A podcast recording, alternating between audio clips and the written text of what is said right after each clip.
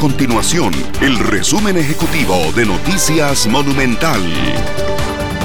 Hola, mi nombre es Fernanda Romero y estas son las informaciones más importantes del día en Noticias Monumental.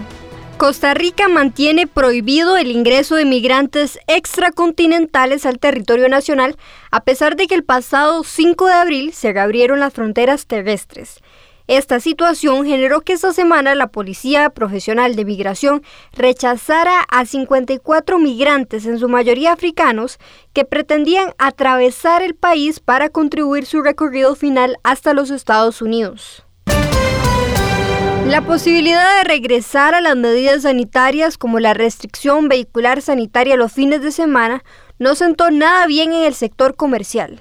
En las últimas semanas, el país experimenta un aumento en los nuevos contagios de coronavirus, así como un incremento de pacientes hospitalizados por esta causa. Estas y otras informaciones usted las puede encontrar en nuestro sitio web www.monumental.co.cr. Nuestro compromiso es mantener a Costa Rica informada. Esto fue el resumen ejecutivo de Noticias Monumental.